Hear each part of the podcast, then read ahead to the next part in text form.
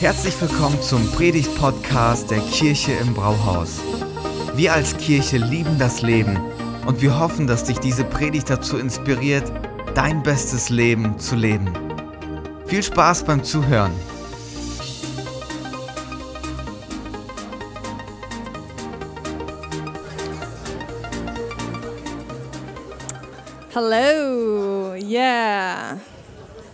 Also ich bin Team Süß. Wer ist noch Team Süß? Yeah, ja, Annika, ja, ja, ja, richtig cool. Oh, ja, schöner Tag. Ich wollte nur ganz bevor ich starte, ähm, der Bauch wächst. Es ist, ich habe gefühlt weniger Luft als sonst, also bitte habt Erbarmen mit mir, nur dass ihr das einordnen könnt. Okay, stellt euch mal eine Welt vor ohne Apps. Also diese Logos, die jeder auf seinem Smartphone hat.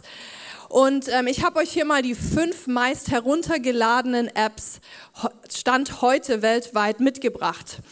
Ähm, genau, TikTok, Instagram, Facebook, WhatsApp und Telegram. Und hast du eine davon? Ich auf jeden Fall. Ähm, dann bist du auch im Club. Ähm, und wir merken so, ohne Apps ist das Leben echt unvorstellbar, vor allem so Google Maps und solche Sachen. Ähm, aber Leute, ich muss uns daran erinnern, das war nicht immer so. Also es war erst im 2008, wo diese Dinger in unser Leben gekommen sind. Also echt nicht lange her. Ähm, und damals ähm, sind, ja, waren viele Unternehmen, die gar nicht auf diesen Zug aufgesprungen sind ähm, und haben das einfach total unterschätzt, weil sie nicht wussten, was auf dem Spiel steht. Und es gab aber einen Mann, der die Chance ergriffen hat. Und dieser Mann heißt Bobby Grünewald. Bobby Grünewald ist äh, der innovative Pastor, was auch immer das genau bedeutet, ähm, in der Life Church in, äh, in den USA. Und er war angestellt und er hat gemerkt, so irgendwie brauche ich einen neuen Zugang zum Bibellesen. Ich habe meine Bibel nicht immer dabei, wenn ich unterwegs bin. Und ich will es mir selbst und anderen irgendwie einfacher machen, Bibel zu lesen und das auch regelmäßig. Und so hat er mit seinem Team gesagt, komm, wir erstellen eine Website, die es Leuten einfacher macht, ähm, zur Bibel Zugang zu finden. Und die haben es versucht, auch jahrelang wirklich sich da so reinzufuchsen. Es hat einfach nicht geklappt. Und dann kam eben 2008, wo Apple gesagt haben, wir haben hier so einen Apple App Store und wir stellen da 500 Apps rein und wir schauen einfach mal, was passiert. Und die haben gesagt, hey, guck mal, das ist unsere Gelegenheit. Ein Mausklick, das geht auf auf dem Handy. Komm, wir sind am Start und sind dabei. Wir versuchen das einfach. Und so entstand die U-Version Bible App, ähm, die bestimmt ganz viele von euch heruntergeladen haben. Ähm, und das äh, war eine von diesen ersten 500 Apps überhaupt. Und heute haben sie über 500 Millionen Downloads in über 60 Sprachen. Und das ist unglaublich. Es hat damals begonnen, dass ein Mann gesagt hat, komm, ich gehe das Risiko ein und wir probieren es einfach mal aus, ohne Hinblick auf Erfolg. Und wir wissen eben oft nicht, hey, was steht auf dem Spiel, wenn wir einen Schritt gehen? Und wir unterschätzen den Einfluss manchmal, ähm, der dahinter steht und Dinge, die Gott tun kann, wenn wir einen Schritt machen und wir unterschätzen die Geschichte von den Leuten, die eine Wandlung nimmt, vielleicht von der Person, die jetzt neben dir sitzt und äh, was Gott schreibt. Und wir sind ja in so einer Predigtreihe und ich finde die übrigens so hammer. Ich habe schon so viel mitgenommen, ähm, wie wir Brücken bauen können für Menschen. Und es, in den ersten Sonntag vor zwei Wochen haben gesagt, okay, wir können Brücken bauen, ähm, dass wir können durch unser Leben, durch unser Beitrag Menschen auf Jesus hinweisen und dann können sie wie so Säulen auf uns laufen und wir haben Teil in der Geschichte von anderen Menschen.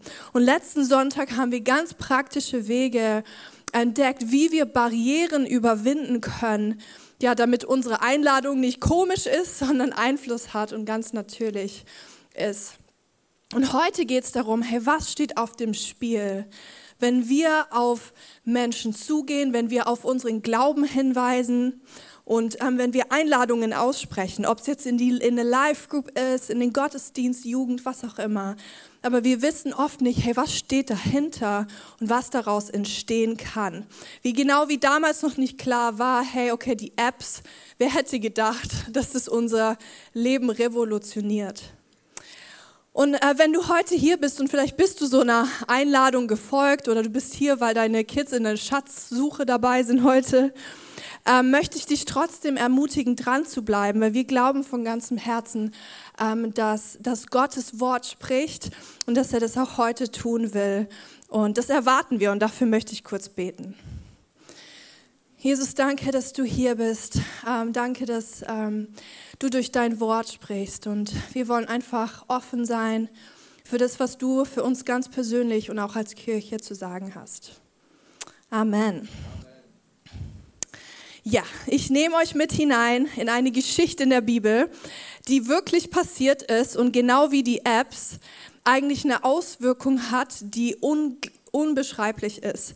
Und zwar geht es um eigentlich der ein, eine, einer der einflussreichsten Menschen, ich glaube, er ist auf Rang 5 oder 6 der kompletten Mensch, Menschheitsgeschichte. Ähm, er schrieb 13 Bücher im Neuen Testament.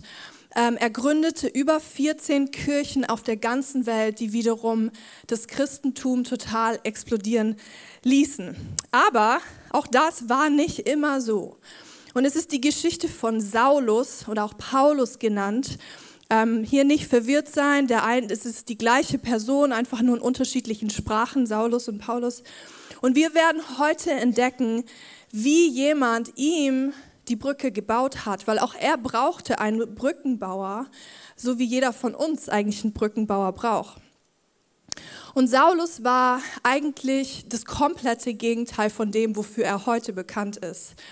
Also er war ähm, ein Christenhasser. Er hat wirklich alles in seiner Macht getan, ähm, um Christen abzu, von ihrem Glauben abzubringen. Er wollte sie sogar umbringen, hat mit Mord gedroht und ähm, hatte so einen richtig wütenden Kampf gegen Christen und war fest davon entschlossen, die erste Kirche auszurotten. Und er war auf dem Weg nach Damaskus und wollte dort auch die Christen verfolgen. Und dann erlebt Saulus etwas und das entdecken wir in Apostelgeschichte Kapitel 9.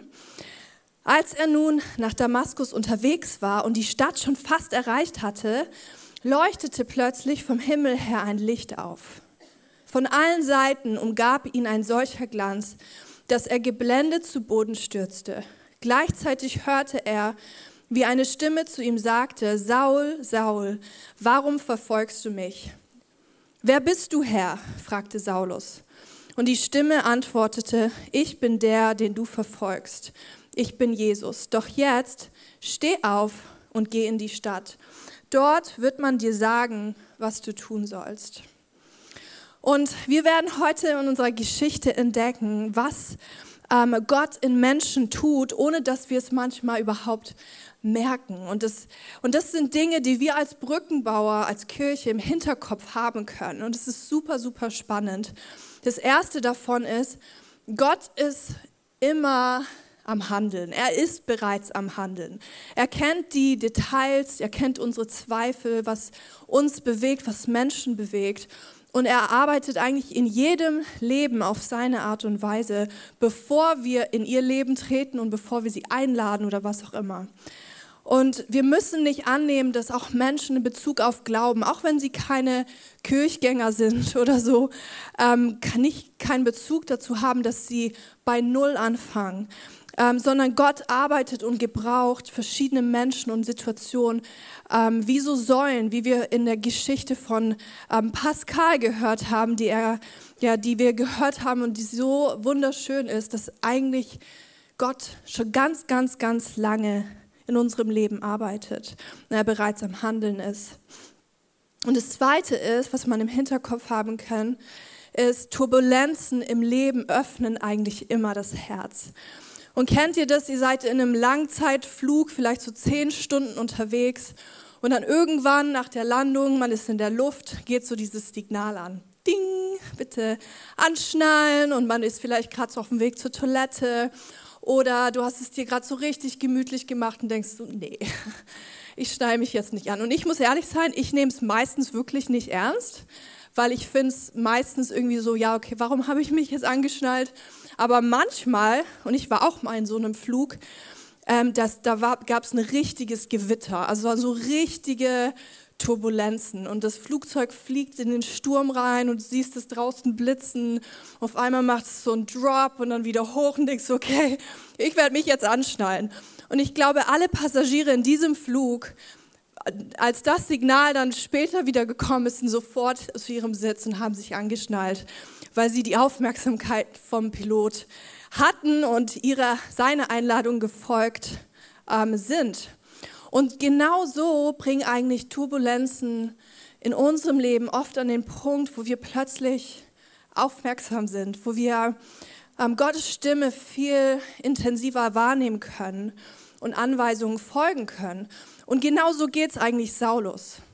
Er ist inmitten von Turbulenzen. Er ist plötzlich blind, also er konnte nach diesem grellen Licht wirklich nichts mehr sehen. Ähm, und wahrscheinlich hat er alles hinterfragt, was er jemals geglaubt hat. Er hat dafür gekämpft, dass Christen, ähm, ja, dass es sie nicht mehr gibt. Und plötzlich erscheint ihm dieser Jesus, an die sie glauben.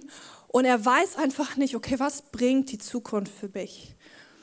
Und genau solche Situationen nutzt Gott, ähm, um Menschen wirklich von ihrem Standort über eine Brücke zu führen zu Jesus hin.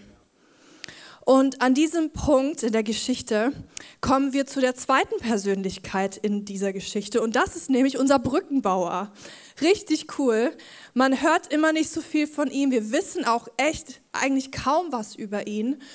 Ähm, aber er ist in so großem Maße wirklich wichtig, weil wir bis heute noch ähm, die Auswirkungen von seinen Handlungen spüren können als Brückenbauer. Und wir können echt viel von ihm lernen und auch wie Gott uns in diesen Prozess mit hineinnimmt. Und dieser Mann hieß Hananias. Und ich lese mal weiter. In Damaskus lebte ein Jünger Jesu namens Hananias. Zu ihm sagte der Herr in einer Vision, Hananias, ja Herr, geh in die gerade Straße, befahl ihm der Herr, und frage im Haus des Judas nach, nach einem Saula, Saulus aus Tarsus Du musst Folgendes wissen. Saulus betet und in einer Vision hat er gesehen, wie ein Mann namens Hananias in sein Zimmer tritt und ihm die Hände auflegt, damit er wieder sehen kann. Ich finde es super spannend, weil was man hier sieht ist, Gott gibt richtig klare und detaillierte und auch irgendwie herausfordernde An Anweisungen. Aber eigentlich ähm, genau zu wissen, ähm, was man als nächstes tun soll, ist eigentlich eine gute Sache. Also ich gebe euch mal ein Beispiel, wo das nicht so ist. Ich mache das ganz oft so, oder vielleicht auch wir Frauen, wir sitzen auf der Couch und es ist irgendwie so kalt und dann, hey Thomas, ist dir auch kalt? Oder hey, hast du auch Durst? Ähm, und anstatt einfach so, bitte hol mir doch ein Glas Wasser oder eine Decke, ähm, verpacken wir Dinge und geben keine klare Anweisung. Und ähm, Gott ist hier aber total klar.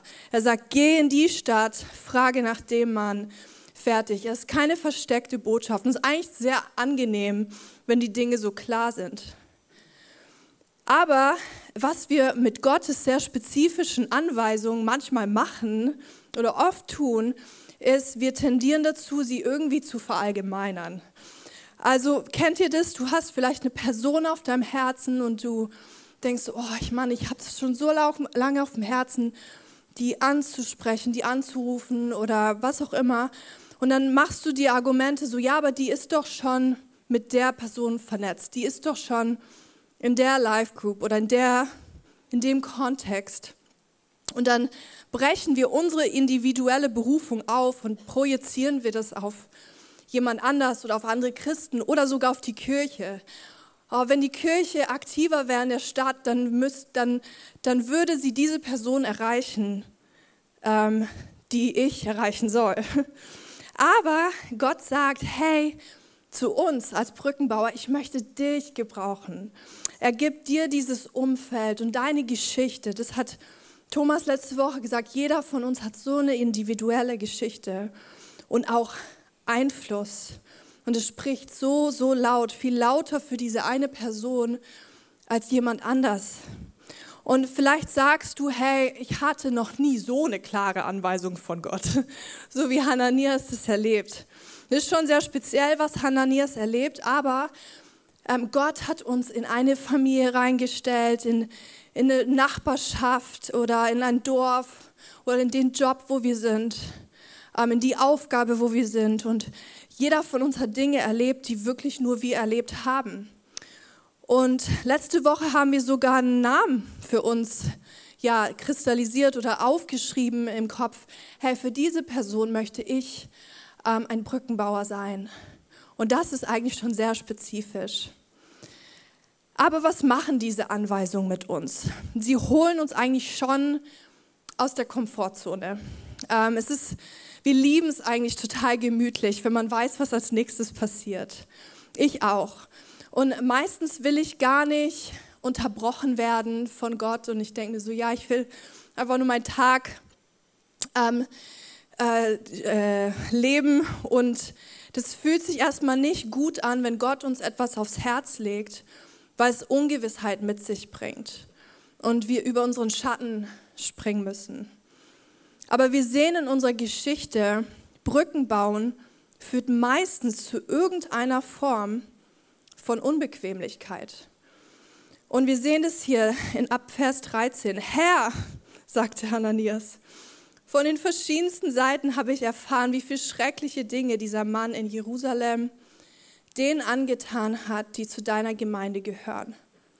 Außerdem ist er von den führenden Priestern dazu ermächtigt, hier in Damaskus alle zu verhaften, die sich zu deinem Namen bekennen. Also wir sehen, Hananias ist so, ähm, nee, eigentlich will ich das nicht machen. Ähm, er hat Angst, er windet sich irgendwie. Und das ist der, der dritte Punkt, wo wir merken, so, hey, eigentlich Furcht ist erstmal immer normal.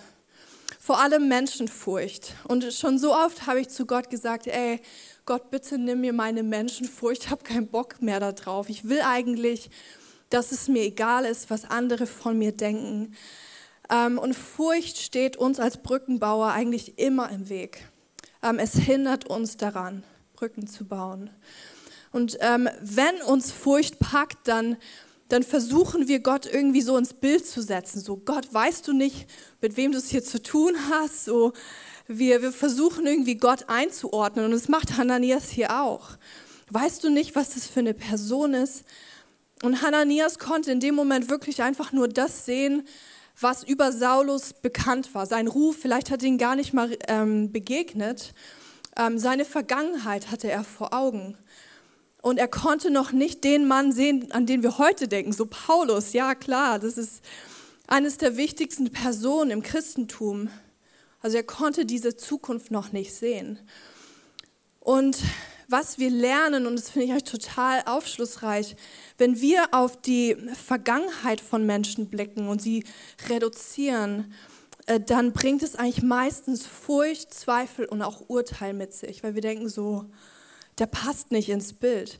Aber wir alle haben ja eine Vergangenheit und wie schlimm wäre es, wenn alle uns immer auf unsere Vergangenheit projizieren, äh, reduzieren würden. Das ist total traurig, auch bei mir. Ich denke mir so, Gott sei Dank gibt es Menschen, die an die Zukunft glauben und, und Gott unser Potenzial sieht und nicht nur auf unsere Vergangenheit schaut. Aber wenn wir auf die Zukunft von Menschen schauen, dann bringt das immer Glauben mit sich. Also bezieh dich nicht die, bezieh nicht die Zukunft der Menschen basiert auf die Vergangenheit, weil das meistens nicht förderlich ist und mit Zweifel füllt. Und Hananias, das merken wir, der ist in einer richtigen Spannung. Ähm, ich meine, dieser Typ, der wollte die Christen in Damaskus umbringen. Und wenn wir so die Person im Hinterkopf haben, für die wir Brückenbauer sein wollen, bringt die Menschen um oder hat sie es vor? Wahrscheinlich nicht. Also die Frage ist, hey, ist unsere Angst berechtigt oder wofür haben wir Angst? Vielleicht, was andere denken oder ähm, dass unsere Einladung, Einladung komisch kommt. Und ich habe ein ermutigendes Bild äh, mitgebracht, wie wir eigentlich über Angst nachdenken können. Ich fand es richtig cool. Ähm, Angst ist kein Haus, in dem du lebst. Angst ist eine Tür, durch die du gehst. Also Angst kann natürlich dein Haus sein oder dein Zimmer, wo du es dir gemütlich machst. Ähm, so eine Ausrede für uns, ja, einfach nicht mutig zu leben. Ähm, aber wir, wir wollen ja mutig sein und Angst ist wie so eine Tür. Das heißt, sie ist da, okay, normal, aber ich gehe einfach durch. Das ist wie eine Tür, ich gehe durch und Augen zu und durch, weil es geht um was. Steht so viel auf dem Spiel. Und hier in dieser Geschichte ist es wirklich der Lauf der Geschichte. Und in Vers 15 sagt Gott, das finde ich so cool, hört Hananias an, okay, ja, sagt er, geh trotzdem zu ihm. Denn gerade ihn habe ich mir als Werkzeug ausgewählt, damit er na meinen Namen in aller Welt bekannt macht bei den nichtjüdischen Völkern und ihren Herrschern, ebenso wie bei den Israeliten. Das ist so krass. Und was wir hier lernen ist, wir sind nicht Gottes Personalabteilung. Also Gott interessiert nicht unser Blick auf die Menschen, sondern er sieht ihr Potenzial. Es ist nicht unsere Aufgabe, wie so Personalabteilungen Bewerbungen entgegennehmen und so, check, check, check, oh, hm, schwierig ähm, sicherzustellen, dass Leute richtige Qualitäten haben, Talente oder in, in, in die Kirchenkultur reinpassen. Das ist nicht unser Job. Sondern Gott sagt hier, hey, er ist mein Werkzeug. Er soll meinen Namen groß machen. Ich will ihm zeigen. Also Gott hat eine Mission für Paulus, die sieht er. Und so ist es ja bei uns. Er möchte Menschen durch uns erreichen, die wiederum Menschen erreichen, die wir nie erreichen würden, wenn ihr mir folgen könnt. Also wir entscheiden nicht über die Zukunft von Menschen, sondern Gott tut das. Und Gott sieht Saulus Zukunft, sein Potenzial. Und es ist so ermutigend, weil so sieht Gott uns ja auch. Er sieht uns nicht, hey, wie es jetzt gerade ist oder wie es war, sondern unser Potenzial. Und er sagt, hey, ich habe richtig gute Pläne mit dir vor. Ich habe dir eine Geschichte gegeben, vielleicht eine Leidenschaft oder einen Traum und ich möchte das durch dich ermöglichen. Du bist mein Werkzeug. Und das ist so ermutigend. Was ich auch cool finde, ist, Gott macht hier nicht irgendwie eine Motivationsrede für Hananias, so versucht ihn zu überzeugen, sondern sagt einfach so, geh, geh trotzdem. Und Hananias realisiert das, sagt, okay. Ähm, und dann machte er sich auf den Weg und ging in jedes, jenes Haus. Er legte Saulus die Hände auf und sagte, Saul, mein Bruder, der Herr selbst, Jesus, der dir auf deiner Reise hierher erschienen ist, hat mich geschickt. Er möchte, dass du wieder sehen kannst und mit dem Heiligen Geist erfüllt wirst. So cool, Saul, mein Bruder. Also, wie wir Menschen empfangen und das Erste, was wir sagen, oder das er, die erste Erscheinung, die wir haben, ist, macht so einen Unterschied und baut eigentlich einen Rahmen für alles, was danach kommt. Weil ich meine, sind wir mal ehrlich, die ersten Worte in einem Gespräch haben sehr viel Gewicht. Er hätte auch echt mit einer Bibel kommen können, sagen, ey Saulus, wie kannst du nur, du willst Menschen umbringen. Also es wäre eigentlich auch irgendwie berechtigt gewesen. Es gibt aber wirklich eine falsche Art. Zum Beispiel, wenn jemand dir kommt, so, hey, versteh mich nicht falsch, aber, oder darf ich ehrlich sein? Auch gut. Ähm, aber Hananias hat hier nicht irgendwelche theologischen Rucksäcke mit oder, sondern er sagt einfach Saul, mein Bruder. Und er drückt dadurch aus, so, hey, wir gehören zur gleichen Familie, obwohl er eigentlich wusste, so ganz schön herausfordernd. Er lässt ihn wissen, hey, dass Gott ihn schon kennt. Und diese Begrüßung macht es Saulus eigentlich möglich, sich dazu zu gehören, dazugehörig zu fühlen, bevor es überhaupt ist.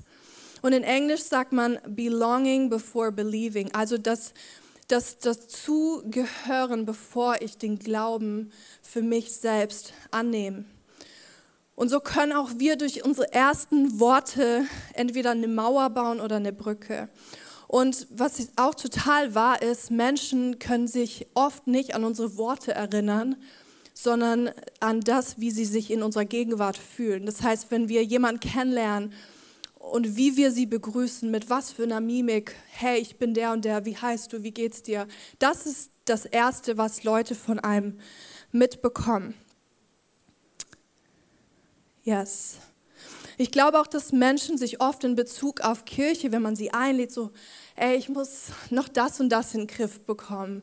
Ich muss aufhören mit dem Rauchen. Ich muss vielleicht mich richtig kleiden und dann kann ich in deine Kirche kommen und dann kann ich mich mit dem Thema Glauben beschäftigen. Aber das zeigt hier, hey, Gott lädt uns ein, bevor wir irgendwas auf der Reihe haben. Jesus starb auch für uns, als wir noch Sünder waren. Und das ist eine Herausforderung für uns. Wie sehen wir Leute? Sehen wir Leute als noch nicht fertige Christen oder als äh, Menschen, die Gott einladen will, Teil der Familie zu werden? Und im Großen und Ganzen kann man hier eigentlich sagen, dass es um etwas Größeres geht, beim Brückenbauen. Worum geht es hier? Und ich will euch nochmal mit hineinnehmen in Vers 10. Da erschien der Herr Hananias in einer Vision. Hananias, sagte er zu ihm, ja Herr, hier bin ich. Und Hananias sagte, ja Herr, hier bin ich, bevor Gott ihm irgendwas gesagt hat oder irgendwas aufgetragen hat. Also worum geht es hier? Es geht eigentlich um Gehorsam. Ja Herr, ich höre, ähm, ich lasse los, ich weiß nicht, was jetzt kommt, aber ich bin hier. Und wir können so dankbar sein, eigentlich, dass Hananias so bereit war, so, ähm, so offen war, weil er wusste nicht, was auf dem Spiel steht. Und ich habe mal überlegt, was steht denn in unserem Umfeld oder in unserem Fall mit unserem Leben auf dem Spiel? Und was auf dem Spiel steht als Brückenbauer, ist wirklich irgendwie auch Leben. Also ich nehme euch damit rein, was meine ich? Im Hier und Jetzt, in dieser Lebzeit, leben so viele Menschen ohne Gott und haben keine Hoffnung. Und Johannes sagt in 1. Johannes 5, wer mit dem Sohn verbunden ist, hat das Leben. Wer nicht mit ihm, dem Sohn Gottes, verbunden ist, hat das Leben nicht. Also es ist eine richtig heftige Aussage, aber Jesus wünscht sich, weil er Leben gibt, er sagt, ich bin die Quelle des Lebens, kommt zu mir er wünscht sich nichts sehnlicher, dass wir zu ihm gehen, dieses Leben empfangen und es weitergeben. Also im Hier und Jetzt geht es eigentlich um, um Leben. Und ewiges Leben steht auf dem Spiel. Und Jesus sagt im bekanntesten Bibelvers der Welt, denn Gott hat der Welt seine Liebe dadurch gezeigt, dass er seinen einzigen Sohn für sie hergab, damit jeder, der an ihn glaubt, das ewige Leben hat und nicht verloren geht. Also Jesus sagt ja eigentlich selbst, was auf dem Spiel steht. Also ohne ihn sind wir verloren. Und das ist heftig, aber es ist genau das, was ihn motiviert hat, Baby zu werden, auf diese Welt zu kommen, Mensch zu werden, zu sterben, sodass wir eine neue Beziehung zu Gott haben können und die wiederhergestellt werden kann. Und er gebraucht uns, seine Brückenbauer dazu, den Weg dafür so zu ebnen. Und ich habe so in der Vorbereitung nochmal an meine Geschichte gedacht. So dachte, ja, das stimmt. Es war nicht ein Pastor oder die Gemeindeleitung oder ein Mitarbeiter, wo ich dachte so, ja, der hat jetzt für mich den entscheidenden Unterschied gemacht. Sondern bei mir war es so ein 19-jähriges Mädchen, die mich immer wieder, hey, komm in meine Life Group. Und ich war schon richtig genervt und irgendwann habe ich gesagt, okay, ja, ich komme mit. Ähm, aber sie hat für mich die Brücke gebaut. Und wir wollen ja Teil der Geschichte von Menschen sein, du und ich, jeder Einzelne mit seiner Geschichte und mit seinem Umfeld. Aber wisst ihr was, und ich glaube, das ist auch super, super wichtig, mit dem können wir eigentlich diese Reihe beenden und in unsere Woche starten. Wir machen es nicht allein. Und ich weiß nicht, wie es dir geht. Ich bin christlich aufgewachsen in einer christlichen Blase, Missionarskind. Und für mich war dieses Thema, so den Glauben teilen, immer mit Pflichtgefühl oder irgendwie so, ich muss das mehr machen und so also ein bisschen mit Druck. Vielleicht geht es dir auch so, vielleicht auch gar nicht. Aber ich habe gemerkt, so, nee, das ist nicht, das ist nicht wie Gott daran geht. Und Jesus ist so cool, weil er, er geht von dieser Welt, er fährt in den Himmel und sorgt dafür, dass wir eigentlich alles haben, was wir brauchen. In Apostelgeschichte 1, Vers 8 sagt er, hey, ich will meinen Heiligen Geist ausgießen, ich will, ähm, genau, auch wenn der Heilige Geist auf euch herabkommt, werdet ihr mit seiner Kraft ausgerüstet werden. Und das wird euch dazu befähigen, meine Zeugen zu sein. Also nicht dein Wille befähigt sich dazu, nicht dein, deine Persönlichkeit oder dein, dein Herz, sondern sein Heiliger Geist befähigt dich dazu, seine, sein Brückenbauer zu sein, nichts anderes. Und das dürfen wir uns neu erinnern.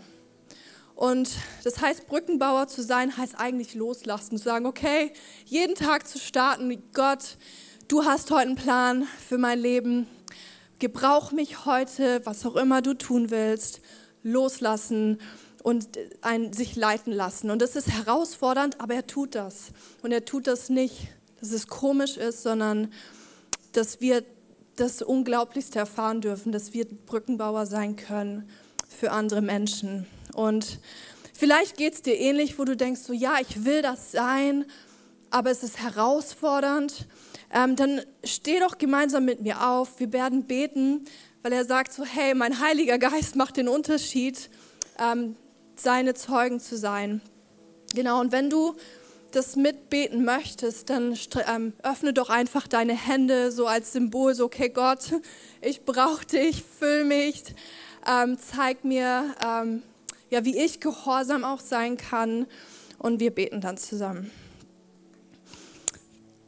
Ja, Jesus, ich danke dir, dass du ähm, der Allerbeste bist, dass bei dir das Leben zu finden ist. Und ich danke dir, dass wir Brückenbauer sein dürfen für andere Menschen. Danke, dass unsere Geschichte, unsere Persönlichkeit, unsere Art dazu beiträgt, dass du ja, Menschen in deine Familie mit hineinnimmst. Das ist so ein Privileg. Und Gott, du siehst auch vielleicht, wo wir ja mit Furcht vielleicht sogar erfüllt sind oder ähm, vielleicht für, für komische Perspektiven haben, darüber ein Brückenbauer zu sein. Wir wollen dich bitten, dass du das ablegst oder wegnimmst und dass wir wirklich offen sein können, ähm, Menschen zu dir zu führen und auch uns füllst mit deinem Heiligen Geist, dass du uns befähigst, deine Zeugen zu sein, deine Brückenbauer zu sein. Befähige uns, gib uns alles, was wir brauchen. Gib uns Mut, durch diese Tür hindurch zu gehen. Ähm, schenk uns ein offene Augen, ein offenes Herz, einen Blick für Menschen. Schenk uns eine Wärme, wie wir Menschen mit reinnehmen können in deine Familie. Und wir wollen uns einfach auf dich verlassen und jeden Tag starten mit, okay, ja Herr, wir sind, hier sind wir, gebrauche uns. Und ich danke dir dafür, dass wir als Kirche aber auch als persönlich, persönliche Individuen deine Brückenbauer sein können. Amen. Vielen Dank fürs Zuhören. Wenn du eine Frage hast, kannst du uns gerne eine E-Mail an info at kirche-im-brauhaus.de schreiben. Wir geben unser Bestes, um deine Fragen zu beantworten. Bis zum nächsten Mal beim Predigt-Podcast der Kirche im Brauhaus.